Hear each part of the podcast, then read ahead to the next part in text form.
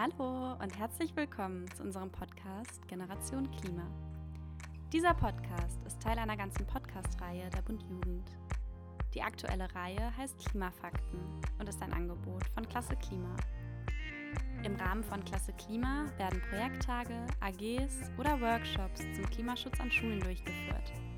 Wenn ihr bei Klasse Klima aktiv seid, könnt ihr mit dieser Podcast-Reihe euer Hintergrundwissen auffrischen, sodass ihr all den schlauen Fragen der SchülerInnen Rede und Antwort stehen könnt. Aber auch für alle anderen ist was dabei.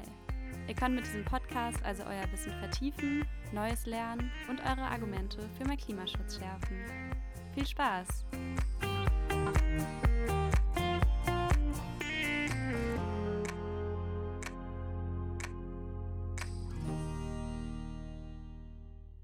In den letzten vier Folgen haben wir uns damit beschäftigt, wie es zum Klimawandel kommt und welche Faktoren dabei eine Rolle spielen. Heute wollen wir uns anschauen, welche konkreten Folgen der Klimawandel hat. Denn die Folgen des Klimawandels sind schon in vollem Gange.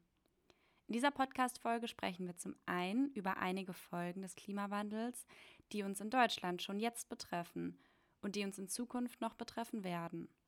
Zum anderen werden wir uns ein paar Szenarien des Weltklimarats IPCC anschauen, bei denen Folgen bei 1,5 Grad Celsius Erderwärmung mit Folgen bei einer stärkeren Erderwärmung von 2 Grad Celsius oder mehr verglichen werden.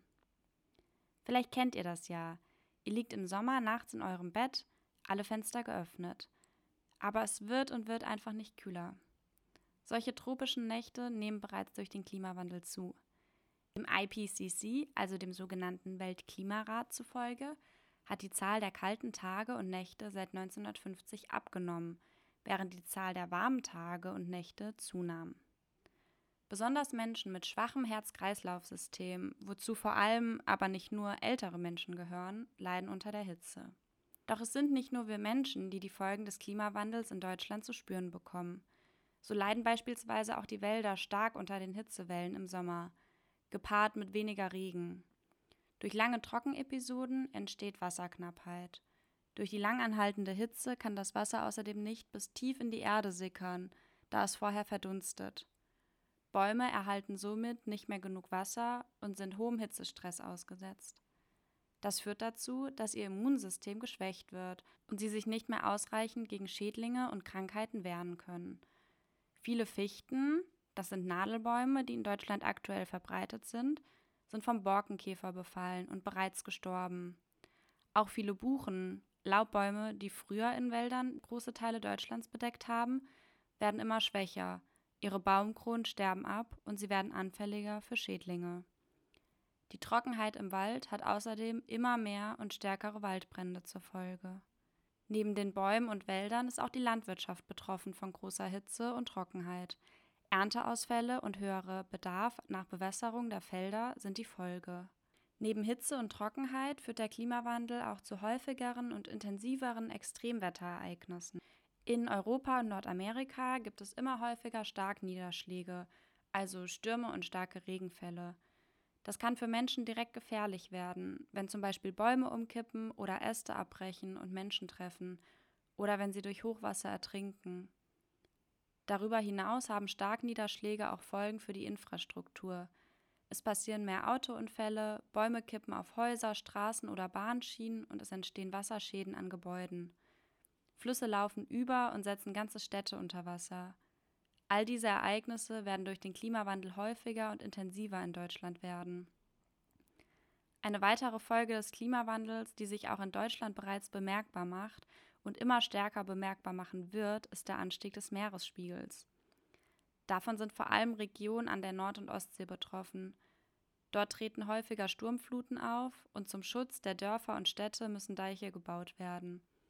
Wenn der Meeresspiegel weiter ansteigt, ist es sehr wahrscheinlich, dass viele Menschen ihre Wohnorte verlassen müssen. Doch welche Folgen des Klimawandels sind noch zu vermeiden? Welche sind inzwischen schon unvermeidlich und nicht mehr rückgängig zu machen?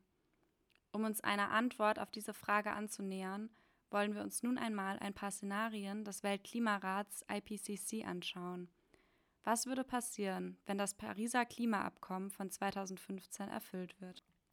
Paris im Jahr 2015. Die internationale Staatengemeinschaft beschließt ein Klimaabkommen mit dem Ziel, die globale Erderwärmung unter 2 Grad zu halten und sich dafür einzusetzen, die Erderwärmung sogar auf 1,5 Grad Celsius zu begrenzen. Damit kommt dem Pariser Klimaabkommen eine wichtige Rolle zu. Jedes Zehntel Grad, um das wir die Erderwärmung abbremsen, ist entscheidend. Wenn es gelingen sollte, die Erderwärmung unter 1,5 Grad zu halten, würden in den nächsten 80 Jahren 10 Millionen Menschen weniger aufgrund eines steigenden Meeresspiegels fliehen müssen, als wenn das Klima bis dahin auf 2 Grad angestiegen wäre. Außerdem könnte die Häufigkeit und Intensität von Dürren, fehlendem Niederschlag und Starkniederschlagsereignissen und Temperaturextremen reduziert werden. Wenn die Erwärmung bis 2100 um 2 Grad gestiegen sein sollte, würden 18 Prozent der Insekten, 16 Prozent der Pflanzen und 8 Prozent der Wirbeltiere ihr klimatisch bestimmtes Verbreitungsgebiet verlieren und drohen auszusterben.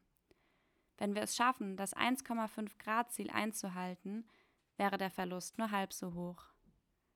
Auch der Ertrag der Meeresfischerei würde bei 2 Grad um die doppelte Menge abnehmen im Vergleich zu 1,5 Grad. Momentan sieht es jedoch nicht danach aus, als würden wir es schaffen, unter 1,5 Grad zu bleiben.